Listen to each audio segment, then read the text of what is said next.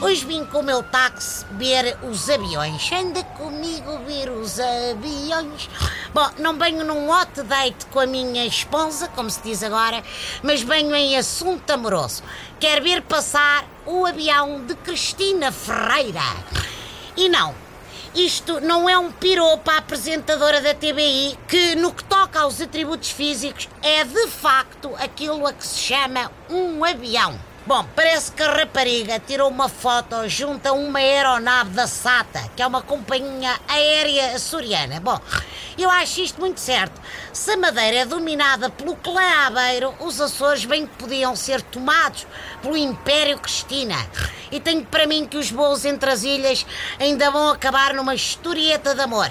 Até vão saltar foguetes quando o avião da Cristina aterrar no aeroporto Cristiano Ronaldo.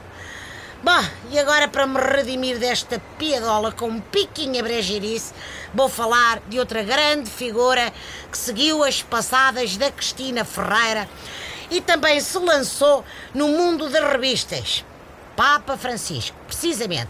Eu quando vi a revista O Meu Papa nos escaparates, ainda pensei que era uma autobiografia do Nuno Espírito Santo a confessar a sua devoção pelo sumo pontífice Pinto da Costa, naturalmente. Mas não, é mesmo uma revista semanal sobre o Papa Francisco, que é assim a segunda figura, com uma publicação dedicada só a ele. Cristiano Ronaldo também tem revistas que falam dele semanalmente, todas cor-de-rosa, mas fiquei curioso com esta publicação O Meu Papa. Será que também traz resumos das novelas? Que é como quem diz, dos segredos de Fátima? É que convém sabermos a história na ponta da língua agora que vamos receber o Santo Padre.